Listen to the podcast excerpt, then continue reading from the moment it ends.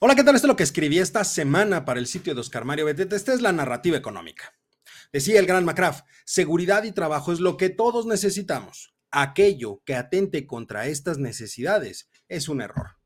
Ya tenemos disponible dos datos relevantes para la economía nacional. Por un lado, el indicador oportuno de la actividad económica y por el otro, la encuesta nacional de seguridad pública urbana. En el caso del primero, estamos hablando de un indicador que genera una estimación preliminar del indicador global de la actividad económica, lo que permite dar una tendencia de cuál será el nivel de crecimiento de la actividad económica dentro del país. En el caso del segundo, es decir, la encuesta de seguridad, permite conocer el sentir de la población en temas como son la seguridad pública, conductas delictivas o antisociales, temor a ser víctima del delito y el desempeño de los cuerpos de seguridad como pueden ser las policías municipales o estatales, la Guardia Nacional, el Ejército y la Marina.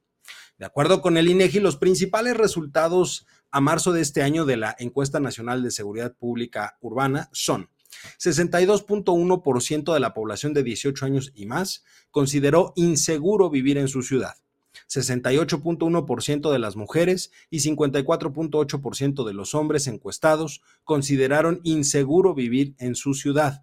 siendo las ciudades con mayor porcentaje de población de 18 y más que se sienten inseguros, Fresnillo con un 96%, Zacatecas 94.3%, Naucalpan de Juárez 88%, Ciudad Obregón 86.4%, Uruapan 86.2% y Colima con el 85.7%. Aun cuando la percepción social sobre inseguridad a nivel nacional ha disminuido en términos trimestrales, pasando de 64.2% en el último trimestre del año pasado al 62.1% al cierre del primer trimestre de este año, es un valor muy alto porque estamos hablando de niveles superiores al 60% de la población.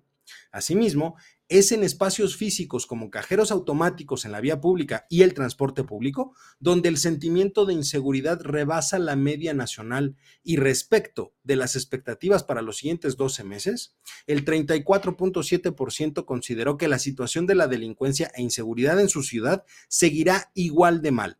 mientras que el 22.1% percibe que la situación empeorará al cabo de esos 12 meses. En contraposición, el 17.9% de la población encuestada cree que la situación de la delincuencia e inseguridad en su ciudad seguirá igual de bien y tan solo el 24% dice que mejorará al cabo de esos 12 meses. Esta situación, todos estos, estos datos, como lo he mencionado en otras ocasiones, pues es motivo de preocupación debido a que los niveles de inseguridad juegan un papel negativo en la captación de inversión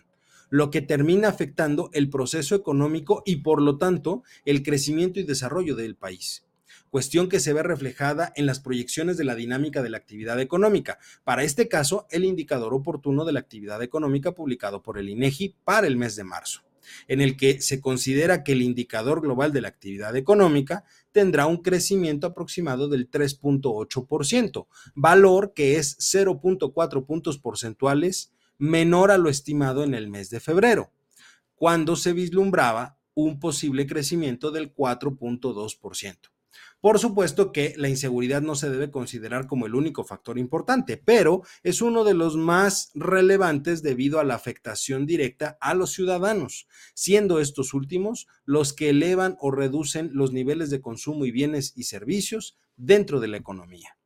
Finalmente, es importante tener presente que detrás de toda esta información están por un lado la política económica de la actual administración y por el lado la estrategia de seguridad que se adoptó desde el inicio de este sexenio. Y es claro que ninguna de las dos está funcionando. Se requiere de un cambio de rumbo en términos económicos y sobre todo establecer un verdadero y sólido Estado de Derecho, condición necesaria y suficiente para la captación de inversión y por lo tanto para la generación de empleos que a su vez aumenta el consumo y crea un incentivo para que los empresarios decidan producir más bienes y servicios, lo que cierra el ciclo de la dinámica económica. En buen cristiano, menos inseguridad es igual a más inversión, lo que es igual a crecimiento económico, lo que es igual a desarrollo económico.